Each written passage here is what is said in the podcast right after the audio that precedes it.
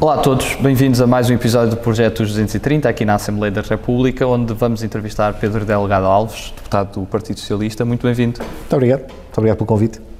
E começando a falar pelo seu percurso e já a parte mais, mais recente, é presidente da Junta de Freguesia também do, do Lumiar. Quais é que são os grandes desafios que a Junta de Freguesia do Lumiar enfrenta e o que é que mudou desde que começou a exercer funções?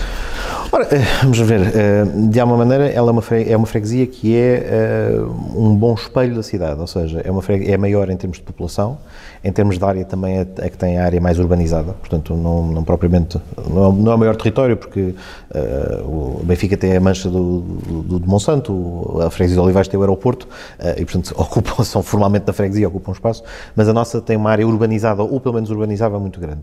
Um, e depois é muito heterogénea, ou seja, encontramos no Lumiar praticamente uma reprodução, um espelho muito fiel uh, dos grupos demográficos, sociais, etários da, da, da, cidade de Lisboa. Portanto é, é uma freguesia uh, simultaneamente das mais jovens da cidade, uh, portanto, em, em, terceiro lugar na, na, a nível da população jovem, mas também é daquelas que, em termos absolutos, tem maior população uh, acima dos 65 anos. Portanto, tem muitos desafios que partilha com a cidade quase, quase, quase por inteiro. Uh, e, efetivamente, as grandes, as grandes questões são estas, ou seja, são as da gestão de um espaço grande, um espaço que manifestamente, enfim, já era grande antes da reforma administrativa, que juntou freguesias não foi ali o caso no Lumiar, porque já tinha essa, essa escala, e é essa heterogeneidade e a, a, a dimensão ampla que, que, nos gera os maiores, uh, os maiores desafios. Eles têm muito a ver com a gestão, por exemplo, do espaço público, da, da higiene urbana, uh, porque é uma, desde logo, muito, muito populosa uh, e, portanto, também com um grau de exigência significativo nesse domínio. e depois, tendo em conta estes perfis, as áreas do apoio à população séria, por um lado, as áreas de apoio à educação, pelo outro. Ou seja, os dois públicos-alvo muito, muito característicos e, e, exigentes nesse, nesse domínio.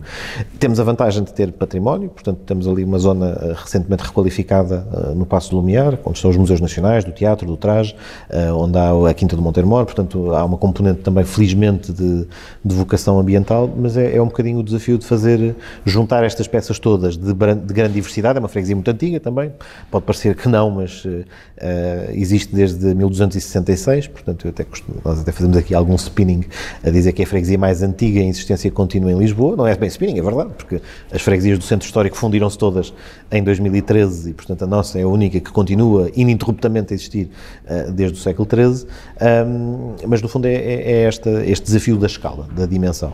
Um, e temos também bairros municipais em, em número expressivo, o que implica também uma atenção muito particular às questões da habitação e às questões do, do apoio a essa população, portanto diria que é um microcosmos em que temos tudo o que em Lisboa é preciso fazer, encontramos, encontramos, no, encontramos no Lumiar. E por uma junta com uma dimensão tão grande, às vezes é mais desafiante essa proximidade.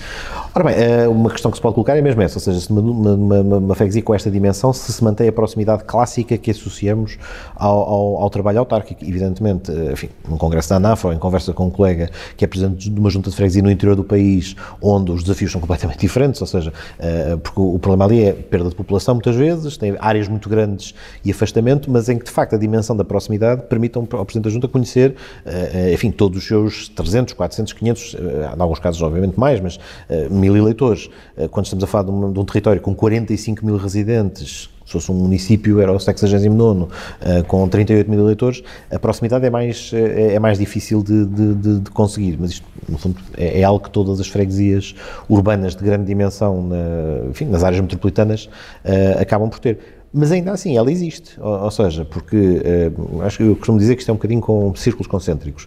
Há um núcleo muito ativo de residentes que participa e vive muito ativamente a vida da freguesia, a vida local, são os que são uh, enfim, eleitos locais, são os que são membros das associações, das dirigentes das associações, das coletividades, das associações desportivas, etc. Depois há aqueles que participam ativamente nas atividades uh, culturais, desportivas e, portanto, que vivem o território mais intensamente e depois também vamos encontrar população que, eh, no fundo, faz uma vida mais funcional no território, pode não ter ali raízes, eh, no fundo, não, não, não, não, não interage tanto com, com a comunidade. Há, há todo o perfil de experiências. Em relação às pessoas mais participativas, mais envolvidas, mais engajadas, aí sim, há, há, essa, há, essa, há essa proximidade. Mas, obviamente, não é o mesmo que ser presidente de uma junta de freguesia de menor dimensão e que, por isso, facilitaria a, a proximidade. Para quem cresceu em Lisboa nos anos 80, 90, o que é que recorda mais dessa cidade e desses tempos de infância? Ora bem, a, a Lisboa a, mudou muito substancialmente nos últimos anos, nos últimos anos, portanto, nas, nas últimas décadas, mas eu diria que, enfim, se hoje tivesse, só posso, só posso especular qual é que seria a minha experiência a crescer hoje em Lisboa, mas era, seria seguramente diferente, isto é, a capacidade, de, a oferta, desde logo, a oferta cultural, a oferta de, de, de atividades e de deslocação, a mobilidade melhorou e mudou muito, muito significativamente. e isto é paradoxal porque, por um lado, também há uma maior oferta e maiores incentivos a ficar em casa, enfim, com, com, com, as, com as, janelas de, de, ocupação de tempo que as redes sociais e a, e, a, informatização acabaram, acabaram por trazer. Portanto, é, pode parecer paradoxal que no momento em que a cidade é mais fruível, no momento em que a cidade está mais disponível, mais aberta, mais amiga da, das pessoas, que seja também uma altura em que nem sempre se consegue ter a ideia de, de, de brincar para a rua ou de, ou, ou de estar tranquilamente na rua, porque as prioridades eventualmente são outras. Mas não, não, não, normalmente não dou muito para o peditório dizer agora, antigamente é que era, e, as coisas agora estão, são diferentes. Eu acho que cada, cada momento tem as suas características e, e, e, encontraria espaço hoje para fazer as coisas que fazia há, há enfim, há, há ia dizer há, há 20 anos, mas que é mais há 30 anos, quando, enfim, quando estava, quando, quando estava no período escolar, portanto, não, mas a cidade é mais convidativa, seja, a cidade tem mais oferta e a cidade também está mais, está mais, está mais diversa naquilo que, que, que deixa para, para, os seus, para os residentes, se quisermos. E qual é foi o momento nesse crescimento que pensou em estudar Direito? Ah, vejamos, o direito não é assim, vejamos, não, não quer ser mau para o direito e dizer que não foi uma paixão, mas também não, não, não diria, não seria inteiramente, não seria inteiramente verdadeiro se não dissesse que a minha preferência era outra, era história, inicialmente, mas eventualmente o raciocínio sobre se o enquadramento profissional seria tão, tão, tão, tão abrangente quanto o direito, porque o direito de facto é um, é um, é um curso de banda larga, no sentido em que permite várias, várias opções uh, profissionais, até permite, enfim, para quem quiser também mergulhar pela investigação e pela história, portanto não, não perder esse, essa carruagem, uh, mas eu acho que o, direito surge talvez por, enfim, como digo, é, é, é, aparentado da história, não é, não é, não é, não é, não, é, não, não sendo irmão gêmeo, não, está, está, está, está, está no conjunto das ciências vizinhas, uh, mas a dimensão argumentativa do debate talvez tenha sido motivante, sei lá, porque na escola também participava em, em atividades de public speaking e de, e de, debate nem eram bem organizadas pela escola, a ponta ali era o British Council e outras, e outras instituições das quais depois até faço parte, falámos há bocadinho, a English Speaking Union, nomeadamente no que diz respeito ao, ao public speaking, portanto, essa dimensão argumentativa, no fundo de, de, do debate, da troca de ideias, da troca de impressões, é capaz de ter, é capaz de ter é capaz de ter ajudado. Acho que a certa altura fazia, fazia uma piada, uma vez fazia parte do coro da escola, uh, e a certa altura, objetivamente, estávamos a, estávamos a, enfim, não estávamos a ligar nenhuma ao ensaio, estávamos noutra, eu e mais dois ou três, uh, cá atrás, porque ainda por cima é, é muito visível uh, as vozes mais baixas, portanto, os baixos normalmente são poucos, porque infelizmente é, é, é, ainda por cima um coro de escola é o, que, é o que há menos, e portanto, se, se estão a conversar em vez de estar a ensaiar, nota-se logo. Um, e portanto, apanhados ou, pelo menos confrontados com o professor que devíamos estar a prestar atenção, um, enfim, assumi ali as dores e as despesas de defender o coletivo, ou seja, dizer, não senhor, estávamos aqui a trocar impressões sobre, uh, sobre, sobre, sobre, sobre, sobre o repertório e sobre o que seja, e portanto foi ali um momento em que, uh, uh, não, com pouquíssimo significado, mas houve ali um momento em que, ah, enfim, mesmo aqui numa situação complexa, deu, deu para argumentar qualquer coisa. Portanto, não digo que tenha nascido aí uma brilhante carreira jurídica, mas pelo menos a demonstração de que há uma componente do, do, do justo e do injusto, mesmo em situações destas que não, aparentemente não trazem nada de particular, em que se nos sentimos injustiçados, devemos dizer qualquer coisa. Portanto, talvez esse ensaio do coro tenha sido assim, o remoto antecedente para justificar uma carreira jurídica. E estou na Faculdade de Direito de Lisboa, na, na Clássica, e é obviamente uma, uma faculdade que historicamente tem uma, uma vida académica muito intensa e em termos de também o fervor eh, político que, que, se vive na faculdade, foi esse período também que marcou e criou uma maior ligação à política? Vejamos, eh, em defesa das outras faculdades de Direito, ou da outra, quase, da outra mais antiga, portanto de Coimbra, acho que isso é inevitável nas faculdades de Direito, entre nós em todo lado, ou seja, porque inevitavelmente é um local em que se formam uh, uh, o quadro de juristas que são indispensáveis depois à, à, à, governação. E, portanto, historicamente, as faculdades de Direito, onde quer que estejam, produzem e têm essa, têm, funcionam como esse, acabam por funcionar como esse imã, não é? Há, muitas vezes há umas teorias muito conspirativas do, do, o caráter corporativo das faculdades de Direito, não, é uma, é, é uma área profissional que está mais ligada à atividade governativa, é uma atividade profissional que está ligada à produção das leis, portanto, e à sua interpretação, portanto, inevitavelmente isso acaba por acontecer. E, portanto, era assim com Coimbra, enquanto teve o monopólio, basta ler, uh, basta ler romances do, outro período para perceber que o eixo não estava na Alameda da Universidade, estava, uh, estava na Alta de Coimbra, uh, e, e, e, obviamente depois do século XX, com a abertura de outra faculdade, também apoia, apoia nesse plano. eu diria que quando entro na faculdade, eu por acaso não tive atividade política ou partidária quando estive na faculdade.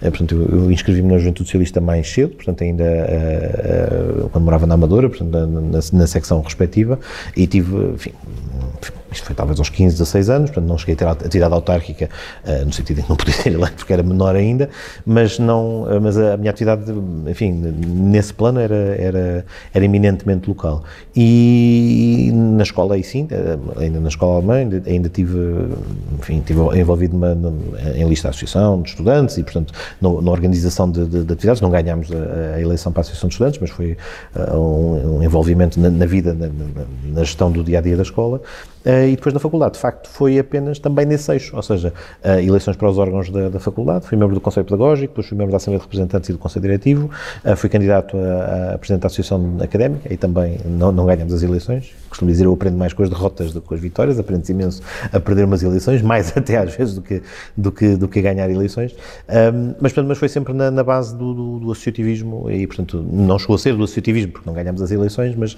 da vida da faculdade, dos órgãos, na, na gestão da escola, das questões pedagógicas, uh, mais aí que tive atividade cívica política, que, é, que também é, mas política de política educativa, de política de escola uh, e por aí fora. Portanto, o, o reingresso, se quisermos, mais ativo na, em vida política ou partidária, isso talvez só a partir de 2006, 2007, 2006. E nessa vida partidária, o que é que o leva a escolher o Partido Socialista e não outro partido? Quer dizer, essa escolha, essa já, já vinha atrás, portanto, mas no fundo é afinidade ideológica, portanto, vem de um contexto familiar, em que o meu pai também é militante do Partido Socialista, o meu avô também, ambos, uh, o pai tinha sido dirigente sindical, portanto, havia ali um, um, um contexto, enfim, desta área política, de adesão a uma determinada visão de, de, de modelo, de, modelo de sociedade, no fundo, acaba por ser isso, uh, e portanto, isto pode parecer, talvez aos 16, aos 15 anos, seja mais embrionário embrionário do que mais tarde, portanto, uma pessoa também vai aprofundando uh, a adesão ao, ao, quadro de valores de, das estruturas em, em, que milita e também, enfim, quando uma pessoa vai, vai mergulhando no funcionamento da sociedade, no detalhe, obviamente isso também confirma ou não as opções de partidárias de juventude. No meu caso, confirmou claramente e, portanto, é uma questão de afinidade e proximidade, proximidade ideológica e, portanto, no fundo, o Partido Socialista representa a área política uh, com a qual tenho mais afinidade uh, e, portanto, à qual enfim, não, não, não subscrevendo integralmente, eu acho que nenhum militante de nenhum partido, eh, se tiver são, subscreverá integralmente o programa do seu partido, isso é, isso é que seria estranho, porque eh, obviamente uma pessoa terá sempre uma posição diferente em, em qualquer aspecto, mas aquele em que maioritária e esmagadoramente eh, corresponda àquilo que penso sobre questões sociais de relevo, funcionamento da sociedade, qual é o seu grau de intervenção do Estado na economia, portanto, os temas da, da, da, gestão da coisa pública. Portanto, é, é, é muito menos. isto é, não tem nada de para quem cresce em democracia não tem nenhum dos desafios ou de, nenhuma das motivações que eventualmente quem adere a um partido num contexto de combate pela liberdade em, em que isso é prioritário está à, à, frente das outras coisas todas e portanto eh, aqui é, é bastante mais eh, uma questão de uh, alinhamento se quisermos programático, ideológico obviamente com discordâncias, mas em que tudo somado, tudo dividido, acaba por ser a, a área política com a qual, com a qual tenho mais identidade. E como é que está todo o percurso na, na Jota até ser secretário-geral? Ora, portanto, eu em 2006, como dizia, foi a altura em que retomei um bocadinho a atividade, retomei, isto é, não é um bocadinho, retomei mais intensamente a atividade, a atividade no, no, na Juventude Socialista e depois também no PS.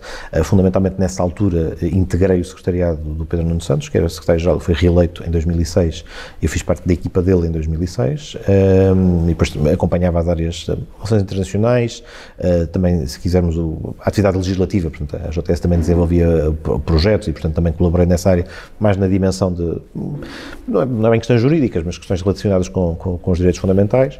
Um, e depois na, no mandato seguinte, portanto, o Pedro Nuno fez o seu segundo mandato, foi, foi, foi o Duarte, foi o Duarte Cordeiro que foi reeleito e, portanto, continuei também, mantendo mais ou menos as mesmas áreas, no fundo a coordenação política, se quisermos, desta questão das, das intervenções e, e, do programa político e também a, a, as relações internacionais. E, portanto, o regresso, mais ou menos, o regresso, isto é, regresso em 2006 à atividade mais intensa e depois eh, essa participação a partir daí uh, nesses, dois, uh, nesses dois secretariados nacionais de ambos, também ia, ia, ia participando também na na, na, esfera europeia, portanto também enfim, fiz parte, fui membro do Bureau da, do, da então ECOSI, que mudou de nome entretanto, a Organização Europeia dos Jovens Socialistas, agora chama-se ES, é muito mais clean, Young European Socialists, é muito mais fácil de, de vender, mas pronto, ainda sou velha guarda quando aquilo se chamava ECOSI, uh, fui vice-presidente da ECOSI também, um, e, e, depois no final do, do mandato do Duarte uh, acabou por construiu-se o, contexto em que uh, uh, decidi apresentar também uma candidatura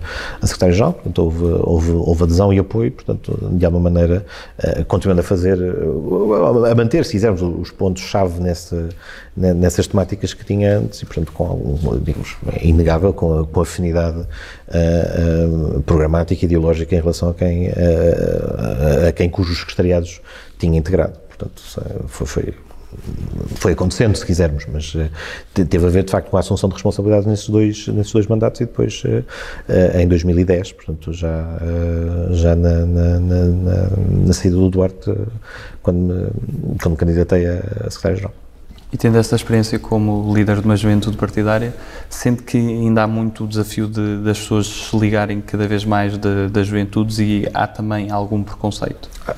Ah, vejamos, há muitas coisas e bastante complexas e, e, e no fundo, no momento em que gostamos é de informação simples e, e, narrativas simplistas, as juventudes partidárias, de facto, padecem do facto de levarem na cabeça, por força de muitos preconceitos e ideias uh, previamente estabelecidas, em que se desvaloriza muito do, do, outro trabalho que se faz e, portanto, é fácil uma narrativa uh, muito assente na lógica de que uh, a, a, dali, digamos, a, a, acusação principal é de ali temos pessoas com pouca experiência porque são jovens e depois assumem funções de responsabilidade e, portanto, isto aqui é um, é um desvirtuar do que deve ser, digamos, o funcionamento meritocrático do acesso a cargos públicos. Portanto, isto é, isto é a narrativa principal.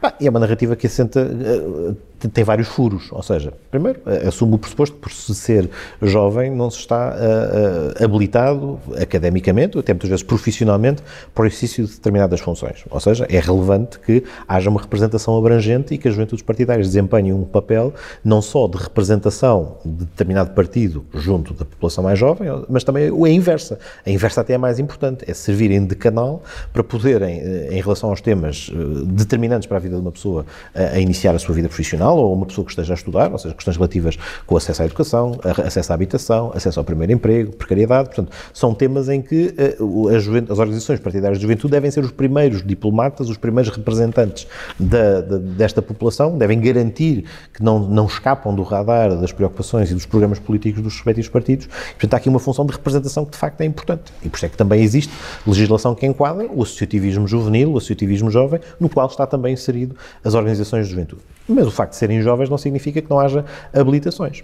Depois, por outro lado, há também a ideia, muitas vezes, eh, enfim, esta tem sido talvez a, a quem anos mais recentes mais tenha circulado, é a ideia de que, bom, eh, os gabinetes dos membros do governo ou, ou, a, a, proximidade do poder está cheio de pessoas que têm percursos nas, nas, organizações de juventude. Ora, mas se formos ver efetivamente quais são as funções desempenhadas e qual é o perfil de atividades desempenhadas, enfim, é aquilo que, em nas democracias eh, comparáveis à nossa, democracias maduras com as nossas, também encontramos precisamente pessoas nas mesmas faixas etárias, cuja dedicação, cujo tempo, cuja ausência de vida familiar ainda as torna potenciais candidatos para o exercício de determinadas funções que são muito exigentes da perspectiva da gestão do gabinete, da perspectiva da gestão de uma agenda, da perspectiva de acompanhamento político e de assessoria política, que muitas vezes é desempenhada por eh, quem é mais júnior do que quem é mais sénior. E, portanto, a, a, a, nuvem que se constrói, a narrativa que se constrói de, de alguma maneira, colocar tudo debaixo do mesmo chapéu e poder anatomizar tudo ao mesmo tempo, é negativa. Assim como é negativa a narrativa que uh, faz o mesmo em relação aos partidos, em, em, que vê necessariamente um problema no funcionamento dos partidos indissociável e, e, e, e estrutural. Dito tudo isto, não significa que os partidos, as organizações de juventude, as instituições da República não funcionem também mal e não sejam muitas vezes também ocupadas por titulares que não são as melhores pessoas para as desempenhar. E, portanto, reconhecer que não há um problema de princípio com as organizações não significa dizer que, obviamente, pontualmente, não encontramos problemas da parte de quem as integra. E, portanto, isso é como em qualquer organização, em qualquer estrutura feita por pessoas, por seres humanos, que são falíveis, cometem erros e também não são perfeitas. E, portanto, necessariamente não vem drama nenhum ao mundo também reconhecer que às vezes as coisas não correm bem e há bons e maus exemplos. Mas daí a, a fazer uma, uma, digamos, uma caracterização geral de que uh, tem tudo ali um ferrete uh, marcado na carne uh, e, que se torna, e que torna inconsumível e, portanto, que é, que é, um, é um problema, é, é, é é isso em si mesmo um problema, porque depois também desincentiva as pessoas em querer participar nos partidos, em querer militar nos partidos ou nas organizações de juventude, porque não quer estar associada à exposição, ao tipo de, eh, enfim, se circularmos então as redes sociais, ao tipo de insulto, ao tipo de, de anátema que, que lhes é junto. E, portanto, torna difícil também mobilizar mais pessoas para, uh, para participar. E uma pessoa que pode ter uma possibilidade de ter uma vida profissional, não ter que se chatear uh, com. Uh, chatear no sentido de ter que estar sujeito à chatice da exposição e, e do desgaste desta atividade tendo que optar nem toda a gente tem uma dedicação de serviço público que leva a dizer, bom, agora tenho que fazer isto também, porque é importante que, que também aqui estejamos a fazê-lo. E isso é, é, é, é, pode ser um problema estrutural para, para, para, para, os regimes democráticos, quando os cidadãos deixam de participar em instituições que, apesar de tudo, são importantes para a formação da vontade. Os partidos são importantes porque permitem, precisamente aquilo que eu dizia há bocadinho, as pessoas que têm afinidade ideológica e de ideias poderem juntar-se no mesmo espaço, discutir ideias e apresentar programas que colocam à consideração dos cidadãos. Se se perde este, este fio, se, se as coisas se tornam laças e se deixa de haver identidade ideológica, programática dos partidos. Na verdade, eh, no fundo, são, eh, corre-se o risco de se transformarem em massas indistintas e isso é, é, é, é, abre um caminho para, para abre um caminho para o populismo, abre caminho para, para, para para a não concretização de escolha para as pessoas, as pessoas já não, não, não terem uma, uma percepção clara do que, é que, do, do, que é que lhes é apresentado e quais são as, de que têm opções e que podem exercê-las.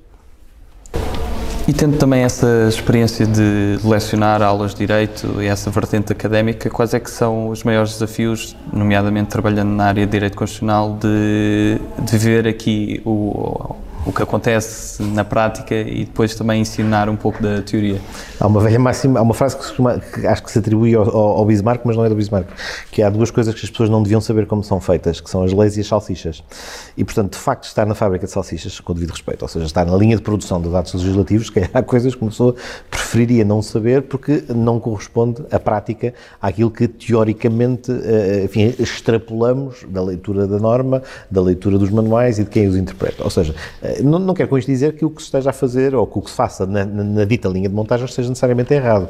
Ou seja, há muitas mais nuances e muito mais detalhe no, no, no, trabalho legislativo e no trabalho parlamentar que quando, eh, enfim, quando dou aulas de Direito Constitucional do primeiro ano, que é precisamente quando se dá a atividade legislativa, eh, enfim, não só não há tempo para dar, como já vai um grau de pormenor que é reservado para quem depois tem que ter a mão na massa. Ou seja, eh, o, o grau de desenvolvimento do conhecimento de direito parlamentar que uma pessoa tem que adquirir ou vai adquirindo por osmose ou por estudo quando está a fazer trabalho parlamentar é muito superior àquilo que é necessário num primeiro ano de curso de Direito uh, e, portanto, porque obviamente as ferramentas para um aluno de primeiro ano de Direito não, não precisam de tantas ferramentas para aquilo que depois vão utilizar e vão precisar do Direito Constitucional. É mais importante para um aluno de Direito uma boa preparação, uh, ou melhor, do universo do Direito Constitucional, é mais importante para um aluno que sai de uma faculdade um bom domínio de direitos fundamentais ou de fiscalização da constitucionalidade do que propriamente do processo legislativo. É importante, evidentemente, perceber a, a dinâmica de funcionamento do sistema, mas eh, eu diria que a aposta, na, na, por exemplo, na, naquilo que depois pode ter impacto na vida profissional direta ou na vida de,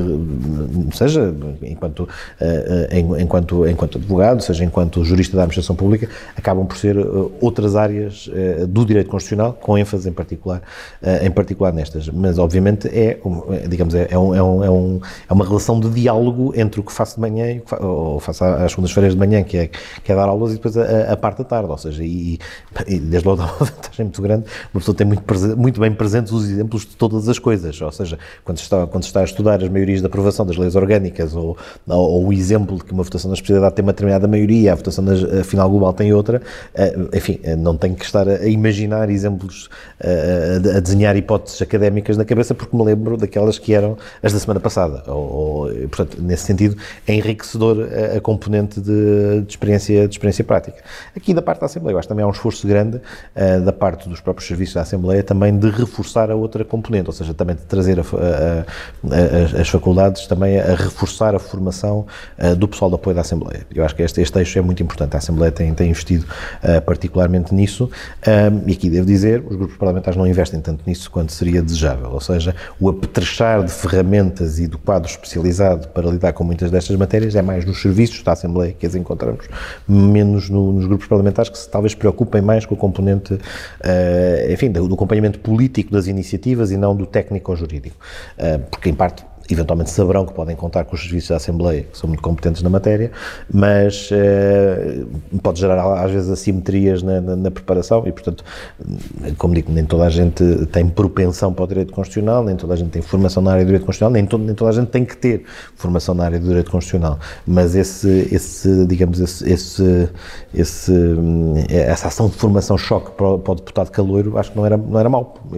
Recordo-me que há uns anos, não, não é do meu tempo, já é, já é de antes de eu cá estar, a deputada Helena Roseta fazia uma de boas-vindas em que, entre outras coisas, tentava dar nota do, do, do funcionamento da, das fases do procedimento legislativo, eh, como navegar as muitas tarefas eh, de, de, um deputado na Assembleia da República. Numa altura em que as tarefas até eram menos do que são hoje, porque, entretanto, várias coisas que a Assembleia faz foram aumentando uh, os focos de atenção, desde as petições ao acompanhamento das iniciativas europeias, ao número de audiências e audições que têm lugar. Uh, portanto, hoje o, o, universo e a quantidade de coisas uh, que, que, um, que um deputado tem na sua lista de, de, tarefas é muito superior ao que tinha no início dos anos 80. Ou seja, um deputado dos anos 80 chegaria aqui hoje e ficaria surpreendido com o grau de intensidade de exigência de, de, do, do, do, trabalho, do trabalho parlamentar.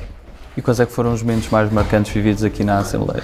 Aqui, enfim, tem, tem variado tudo um, tem havido tudo um pouco, ou seja, eu não parecendo, Hoje é dia 1 de junho, não sei se. 1 de junho. Eh, hoje é dia 1 de junho, isto não é daqueles que, que não podemos dizer a hora porque depois passa, estamos a fingir que gravou para outro dia, hoje é 1 de junho, mas no dia 21 de junho, portanto aqui a 20 dias, fará 10 anos que, fui, eh, que se iniciou a legislatura em que comecei, portanto já estou na Assembleia há 10 anos, portanto não parecendo é uma década.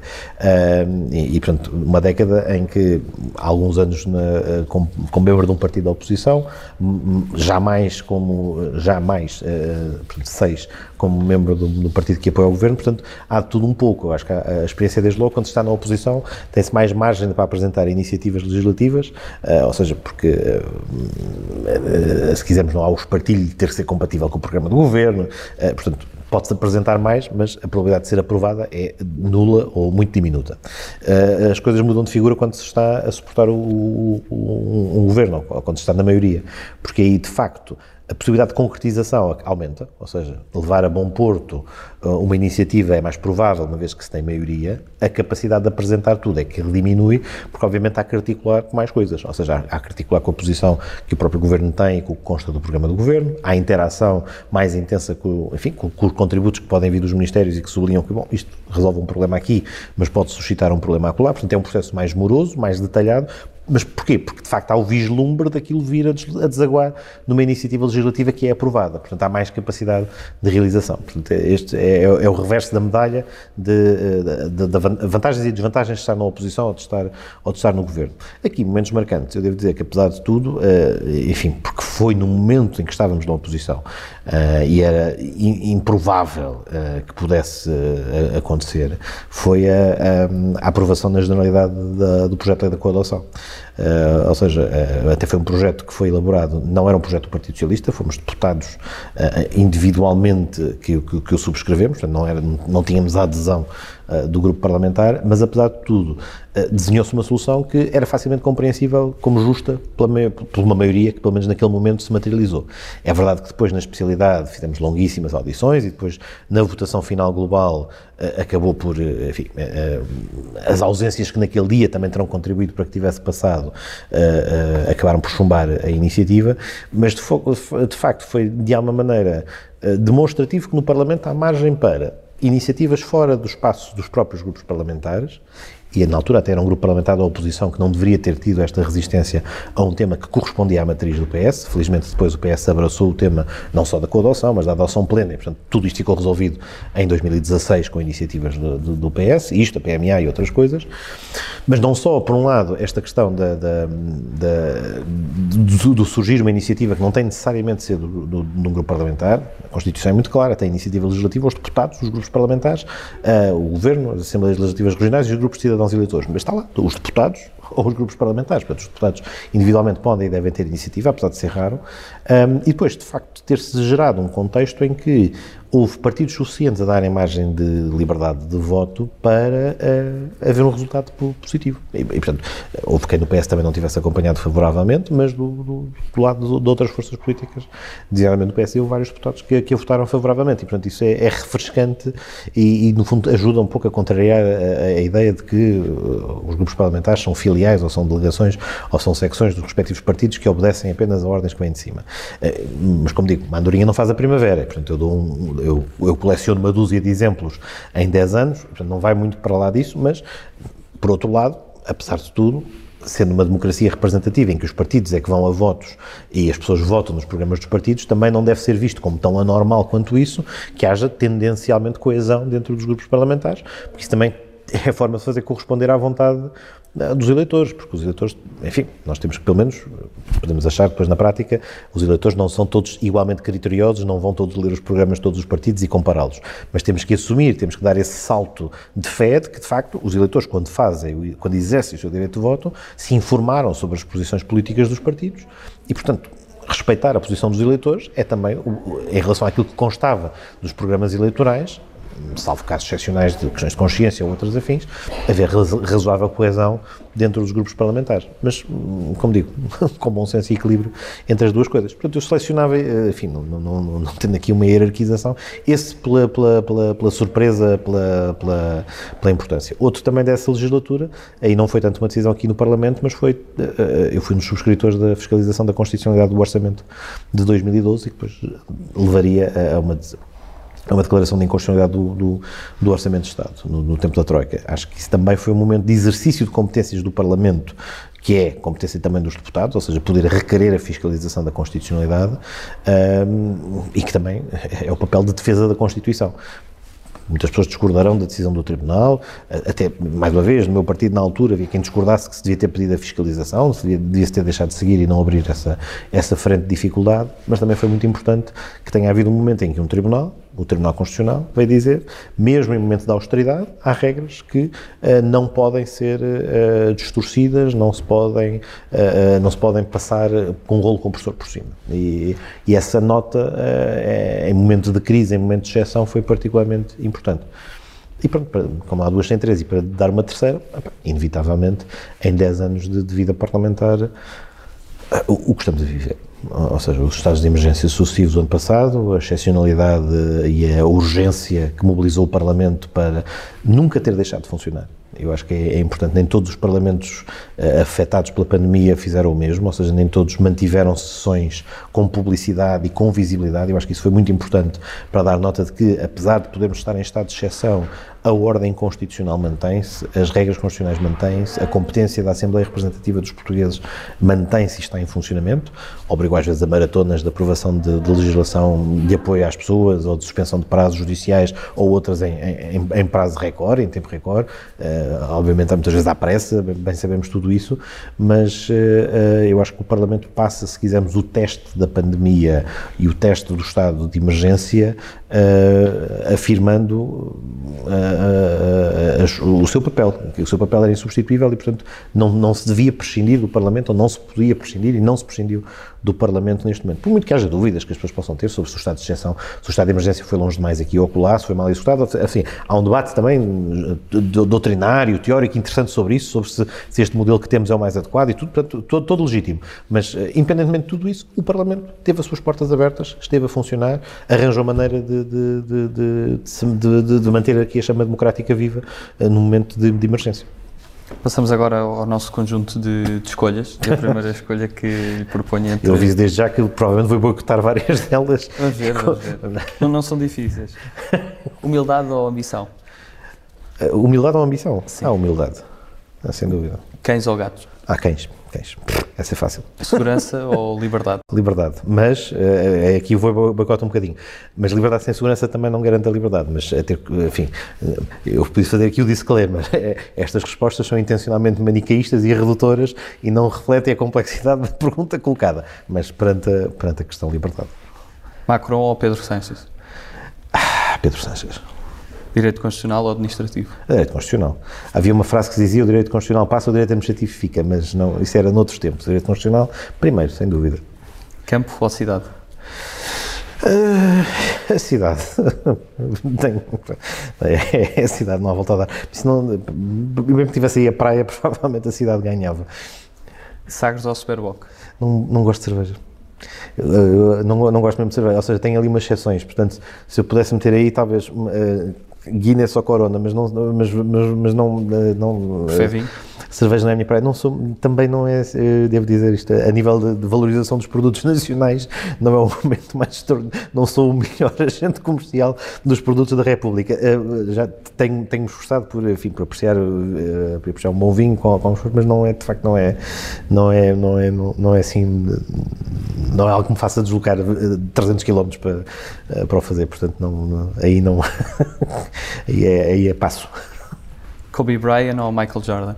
Uh, devo dizer que geracionalmente Michael Jordan, apesar da Junta de Freguesia de Lumiar, em colaboração com a Câmara Municipal de Lisboa, recentemente ter inaugurado o maior painel de arte urbana na calçada de Carris, nas imediações da calçada de Carris, precisamente dedicado ao Kobe Bryant. Mas até comentávamos lá na altura que geracionalmente, de facto, meu, os meus tempos de ver a NBA é, é, é, é Michael Jordan, sem, sem, sem, sem dúvida. Portanto, é, é, geracional, é a faixa etária do, do, dos Bulls, isso não haja, não haja qualquer dúvida. E como é que gostaria de ser recordado? Uh, essa, essa não é de escolha múltipla, mas uh, com alguém que, sei lá, com alguém que um, alguém que se esforçou por fazer o seu melhor para que a vida das pessoas melhorasse. Acho que isso já, já, já era bom. Jorge Palma ou Rui Veloso? Jorge Palma. Uh, eixo do mal ou circulatura de quadrado? Um, hum, como é que eu não gero um incidente diplomático? Porque eu tenho. Eu tenho um, é, é, portanto, eixo do mal ou circulatura do quadrado? Que agora é a quadratura do círculo. Pois, agora é a quadratura do círculo. Não, agora é a circulatura do quadrado. Não, circulatura. Agora é que é a circulatura agora do quadrado. É a Era a quadratura do círculo. É, é confusão, ah, é, por acaso são, são, dois, são, dois, são dois modelos televisivos bastante diferentes. Ah, mas essa é fácil, sem moderação. Sem moderação. já leio. Pronto, já fiz a batota. Fácil. 230 ou 180? Ah, 230. Se a pergunta for. Uh, Entre o número de deputados? 230, sem qualquer dúvida. Uh, isto é, uh, vejamos. Entre 230 e 220, ou 230 e 225, 230 e 217, porque estamos a falar do sistema eleitoral e da configuração, eh, enfim, aí não, não cai o Carmo e a Trindade, porque pode depender da forma como está feito o sistema. Agora, 180, levanta, 180 portanto, número mínimo de deputados que a Constituição prevê, levanta um problema de representatividade. Levanta um problema de representatividade as zonas do interior do país mais desertificado e que têm menor dificuldade de ter deputados que as represente, porque obviamente isso significaria uma redução, e significaria também menor pluralismo poder-me dizer, bom, mas olhando para a atual composição da Assembleia da República e para o que se torna difícil formar maiorias, isso é assim, eh, ainda assim é preferível o maior, o maior pluralismo e a maior representação, uma vez que eh, mais vale obrigar as forças, mesmo as forças antidemocráticas, a, terem que estar representadas e a terem que se expor e expor o seu, o seu veneno antidemocrático do que propriamente estarem à solta eh, e fazer a oposição extra-parlamentar. Portanto, às vezes pode parecer contraditório assumir que maior pluralismo ou melhor, ou melhor, maior pluralismo pode ter a desvantagem na, na, na governabilidade, mas é sempre preferível que o Parlamento seja uh, uh, tão representativo quanto possível. E 180, de facto, gera. enfim, é, é, muito difícil imaginar um sistema eleitoral que permitisse assegurar, assegurar essa, essa dupla preocupação. Portanto, 230 e assim não tem que mudar o nome do programa. Teriam que fazer menos entrevistas, portanto, eu percebo, a era nível de gestão das vossas agendas, era menos 50 era seguramente mais fácil de marcar, mas pá, é da vida.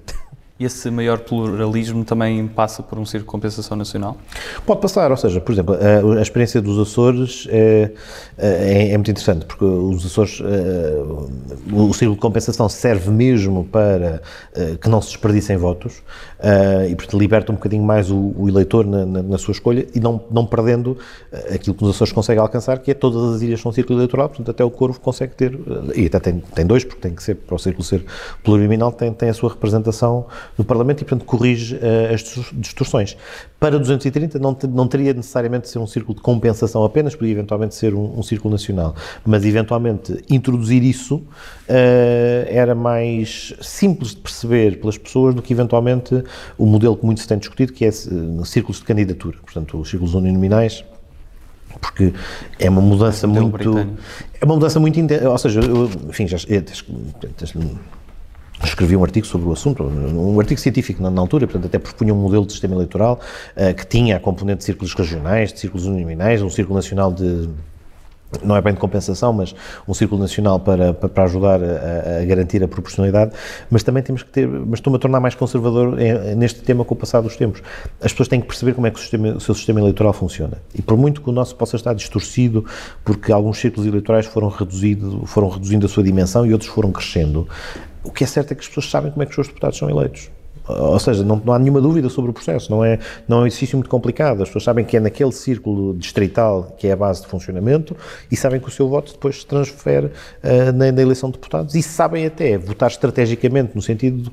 Pronto, uh, isto prejudica os, os menores partidos, mas a, a, a, a tendencial votação, o voto útil, se quisermos, num círculo eleitoral de pequena dimensão é maior do que em Lisboa ou no Porto. E, portanto, isto significa que os eleitores percebem como é que, como é que, como é que o sistema funciona.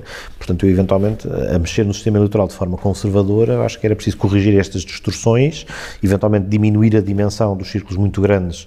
Lisboa tem, tem, tem quase 50, portanto é, é, é, manifestamente difícil que um eleitor tenha conhecimento direto de todos os seus representantes de certa maneira, o Círculo de Lisboa e o Círculo do Porto funcionam um pouco como Círculo Nacional. Portanto, é o local onde estão muitas vezes os candidatos que potencialmente são ministriáveis e que potencialmente são as linhas da frente das, das lideranças dos partidos uh, e torna-se menos conhecido o deputado que representa um determinado conselho, uma determinada área. Portanto, aí acho que há algum trabalho a fazer. Mas isso tudo precisa de dois terços que são difíceis de, de reunir. E se pudesse dirigir um convite a uma personalidade com quem nunca teve a oportunidade de, de almoçar, quem é que seria essa pessoa? Hum, uma personalidade qualquer com quem nunca tive a oportunidade de almoçar. Nacional, internacional? Uh, eu, por acaso, há uns anos fizeram uma pergunta parecida, mas infelizmente já não posso convidá-la, que seria o Leonard Cohen, mas uh, uh, hoje em dia não sei. Eu devia, ter, eu devia, ter, visto programas anteriores para saber que iam fazer esta pergunta, porque esta deve ser repetida, não é? Esta costumamos fazer. Esta costumam fazer. Uh, Uh, mas é uma questão interessante. Pode ser da política, de outra pois, área. Mas, sim, sim, sim, sim. Mas, um, o top 3 é António Guterres, Papa Francisco e Obama. O Obama é um bom candidato, mas. Uh, devia ter refletido mais sobre esta. Quer dizer, devia ter. Querem uma, uma resposta surpreendente com a chanceler Angela Merkel. Então, por acaso também tem. Mas não da minha área. Mas não deve ser da minha área. Mas confesso que teria. seria um almoço interessante. E qual é que seria a primeira pergunta? Uh, qual é que seria a primeira pergunta? Uh, uh, é, é, interessante, por acaso, não, não, não, não era mesmo provocação né, né, ter escolhido a chanceler Merkel, porque eu acho que ao longo dos 16 anos de, de, de, de liderança da Alemanha, Uh, passou por várias fases, uh, passou por vários momentos políticos, mas no final soube, uh, enfim, nós próprios, eu acho que enfim, da minha perspectiva, da minha área política, uh, acho que tem capital, não é capital de reclamação, mas tem capital de oposição e de divergência em momentos fundamentais desse percurso, designadamente quando, quando, teve, uh, quando esteve em cima da mesa, durante o resgate da Troika, durante a crise das, das, dívidas soberanas, acho que de facto a Alemanha não desempenhou, não esteve sempre à altura do papel que veio desempenhar a seguir uh, com a crise dos refugiados, em que assumiu uma liderança de uma liderança de, de, de, do projeto europeu e uma liderança até de uh, de uma determinada dimensão de, de, de, de, acho que a palavra é, é mesmo de, de nem, nem, é dignidade, é mesmo de, justiça, ou seja, uh, o reconhecimento de certos valores fundamentais partilhados por várias áreas políticas uh, estavam a ficar sem liderança e, portanto, podem eventualmente ficar sem liderança a, a, a partir, de, a, a, partir de setembro. Portanto, valores de humanidade que estiveram na linha da frente. Portanto, não sei por onde é que começava a conversa, qual é que seria a pergunta, mas nestes 16 anos de longevidade política, que teve vários, enfim, formou governos com liberais, formou governos com sociais-democratas elegeu presidentes da, da Alemanha com, até com, com, o apoio dos verdes, portanto, uma, um xadrez muito, muito diversificado. Um, uh, eu acho que a pergunta era mesmo. Um, o, o, que é que o, o que é que motivou, não é o que é que motivou uma determinada decisão, é quando é, que, quando, quando, é que era, quando é que era evidente que o que estava em jogo era mais importante que a espuma do dia? Ou seja, eu acho que no momento da crise dos refugiados, houve ali um momento em que uh, a chanceler Merkel soube, soube, soube, perceber e soube identificar com toda a clareza qual era a, a prioridade para o espaço comum partilhado político europeu que todos temos. Vindo de, um, de, um, vindo de uma área política que que não é minha, mas que soube, eh, enfim, enfrentar a impopularidade, desafiar o seu próprio partido eh, e no final eh, acabar por adotar a solução justa. E ainda é criticada por isto, mas, mas apesar de tudo, essa firmeza, a pergunta no fundo era o, o, que, é, o, o que é que gerou essa epifania naquele momento, ou, ou seja, o que é que leva alguém a, a, a tomar uma, uma, uma decisão potencialmente contraditória com a, com a, sua, com a sua área política. É interessante porque há, há um o, esta ideia da coragem nas decisões políticas não, não é uma coisa muito não é uma coisa muito não é, não, não, não, é, assim, não é uma questão de ser popular, mas uh, uh, o livro que lançou o Kennedy uh, antes de ser candidato à, à presidência, o, o geração é o Profiles and Courage. E, e, de facto, o que é que ele faz é uma análise de decisões políticas de vários senadores, portanto, a abordagem dele era de vários senadores e, portanto, no fundo, ele estava a cultivar a sua, a sua faceta de parlamentar, mas que tomaram decisões contra os próprios partidos ou contra o interesse dos seus Estados, que muitas vezes isso significou o fim das suas carreiras políticas, mas que num determinado momento acharam que aquela era a decisão que tinham tomar e não tiveram receio uh, de ficar sozinhos uh, contra, uh, num contexto de, de, de, adversidade. E, portanto, eu acho que esse momento da chanceler Merkel, talvez para, para a primeira pergunta, talvez fosse esse. E depois seria um almoço mais interessante do que, do que os outros, porque precisamente geraria, mais, geraria mais debate do que se fosse que se escolhesse alguém da minha área política, se calhar. E tem uma banda ou cantor favorito? Uh, sou muito eclético, ou seja, uh, mas há bocadinho tenho, é, seria o Leonard Cohen se tivesse que escolher alguém. enfim, sem, sem, sem grande dúvida, esse é logo à cabeça. E no cinema há assim algum filme que o tenha marcado mais?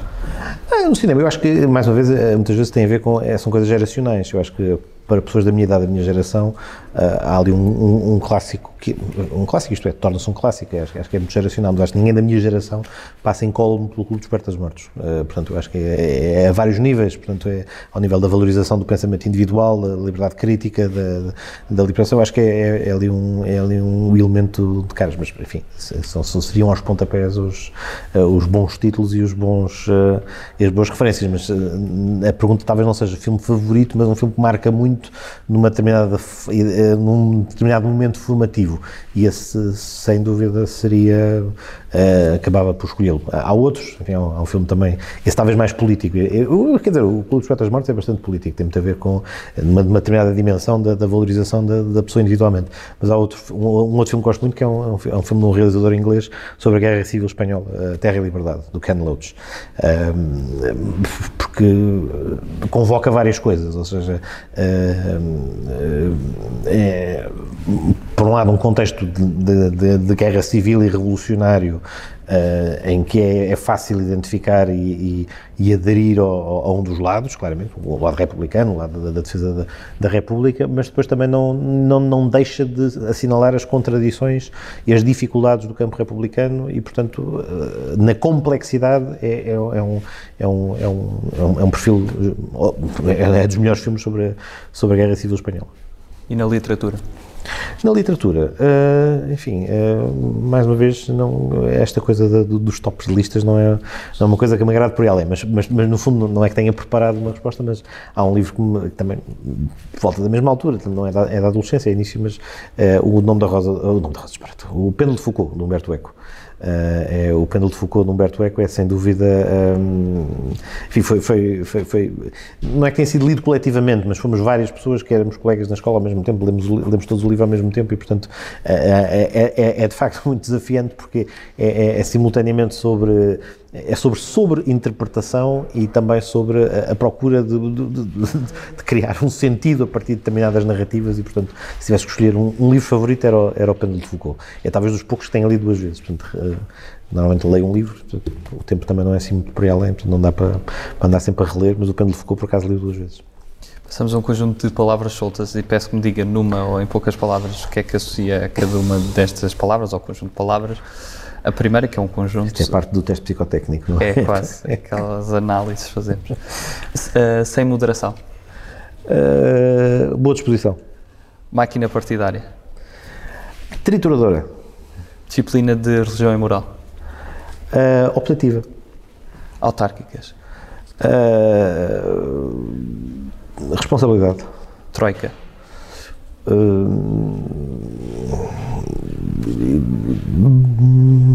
Excesso, de exagero. Uh, ou seja, de modo de ir para lá de uh, dogmatismo até. Justiça. Justiça. declamar aqui a frase do Ulpiano, que é, eu, eu acho que se, se houvesse, a justiça é perpétua e constante vontade de atribuir a cada um o seu, agir honestamente e não lesar ninguém. É uma frase com mais de dois mil anos, que, mais de dois mil anos não, mas com, com quase dois mil anos, que é especialmente rigorosa para descrever aquilo que deve ser a, a justiça. Portanto, uh, uh, estas três ideias-chave, se todos nos pudéssemos ater a elas, os advogados ficavam sem emprego. Porque, porque de facto, é, é isto, é não lesar ninguém, agir honestamente e, e, atribuir a cada um o seu. E, portanto, isto vale, vale, enfim, nas relações entre as pessoas, mas vale também na, na construção de uma sociedade, vale também, na, na, na digamos, num parlamento. Portanto, não, não, é uma frase muito velhinha, mas, é, mas continua na mousse. Injustiça.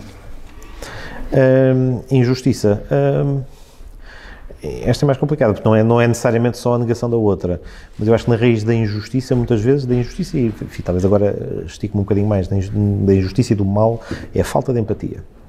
Se, quando há falta de empatia, regra geral, a pessoa que está a não ser empática, a não perceber o outro, a não se colocar no local do outro, está a começar a dar, a dar os passos para, para no fim, a, o, o produto final ser injusto. Revisão Constitucional. eu hoje diria relâmpago, porque aqui a Comissão Eventual da Revisão Constitucional, houve só um projeto, foi, eh, foi, foi, foi, muito breve, mas eh, a revisão constitucional é importante, eh, mas importante, mas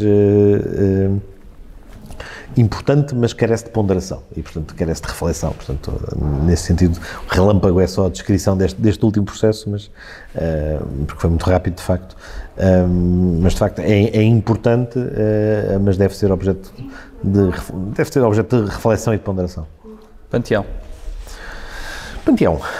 Por acaso venho de uma reunião sobre precisamente honras de Panteão Aristides Sousa Mendes. Mas Panteão, a palavra-chave aí é memória. Ou seja, o Panteão é um local onde a comunidade e a coletividade reflete através das pessoas que lá estão uh, homenageadas, sepultadas ou através de outra via, sobre quais são os seus valores e o que é que quer projetar. E é necessariamente também um sítio de contradições, porque, uh, como eu dizia, como, como, como analisamos, assim como estamos a preparar o resto panteão para Aristides Sousa Mendes, louvando o seu trabalho e a sua vida e a salvação de, de dezenas de milhares de pessoas, também temos no, duas salas ao lado, continuaremos a ter a, a urna do, do, do Jornal Carmona, que, que, no fundo inaugurou o Estado Novo e, e inaugurou o processo de, de, ditadura de 48 anos. Portanto, também há contradição no panteão e isso também faz parte da memória, porque a, memória também é contraditória. Cavalo de Troia.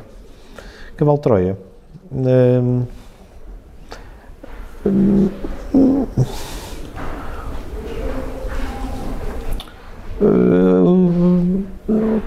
vou aqui por um caminho sinuoso, mas não. Populismo é um cavalo de Troia dentro da democracia, ou seja, uh, uh, permite, permite que se escondam os gregos, os gregos, coitados, não têm culpa, mas, uh, mas permite que, que, as forças invasoras se escondam dentro do populismo, entrem dentro do reduto da, da Troia democrática e depois, durante a noite, criem uma emboscada e uma cilada às instituições democráticas. Portanto, hoje, o principal cavalo de Troia que, que nos ameaça é o populismo. Autocrítica. É indispensável e escassa, ou seja, é indispensável individual e coletivamente. E eu acho que uh, não temos tradição de autocrítica, autocrítica no bom sentido, ou seja, não é autocrítica numa lógica da revolução cultural chinesa, é autocrítica forçada, não, é pessoas refletirem sobre as coisas que fazem bem e que fazem mal. Somos todos seres humanos, temos, falhamos e, portanto, se não reconhecemos que falhamos, não fazemos melhor da próxima e não evitamos o erro da próxima. Portanto, eu acho que é indispensável, mas infelizmente rara. E se pudesse resumir Portugal numa palavra, que palavra seria? Um,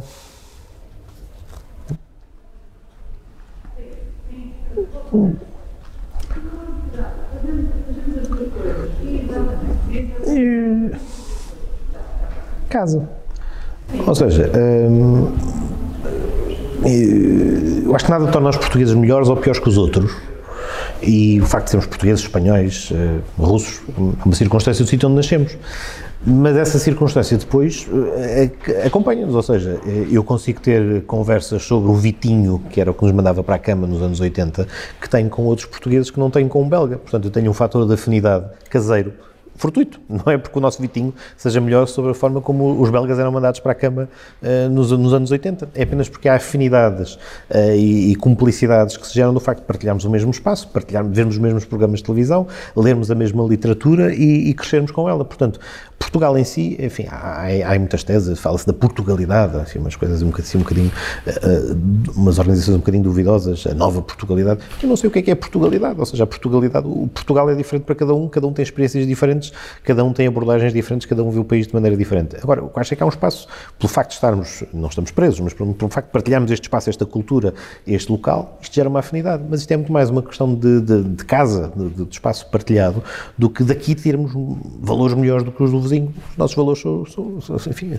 alguns são só nossos, outros são partilhados, mas uh, uh, Portugal em si uh, tem, tem, tem uma história com a qual aprendemos, da qual retiramos bons exemplos e maus, assim como isso acontece numa casa ou numa família. Portanto, não deve estar à frente de, de outras coisas, não deve ficar atrás de outras coisas e, portanto, é uma relação quase sentimental. Depois, se a, se a organização política é X ou Y, se, se, se a forma, se, se os indicadores económicos são estes ou aqueles, portanto, isso já não tem diretamente a ver com, com, com um conceito abstrato de, de Portugal. Portanto, Portugal é, é o lar, a casa. Para terminar, que mensagem é que gostaria de deixar aos portugueses? Uh, isso quase parece uh, filma, agora, agora, olha para a câmera e uh, há uma, vou plagiar o Raul Soldado, façam um favor de ser felizes. Eu acho que se todos se esforçarem por fazer isto, o, o efeito coletivo é, é, é, vantajoso para toda a gente. Portanto, se todos nos esforçarmos por ser felizes, também produz efeitos aos outros também. Pedro Delegado Alves, muito obrigado pela sua participação. Até à próxima. Obrigado a todos que continuem em casa a assistir, obrigado pelo apoio que nos têm dado. Continuaremos aqui a entrevistar todos os 230 deputados da Assembleia da República. Obrigado.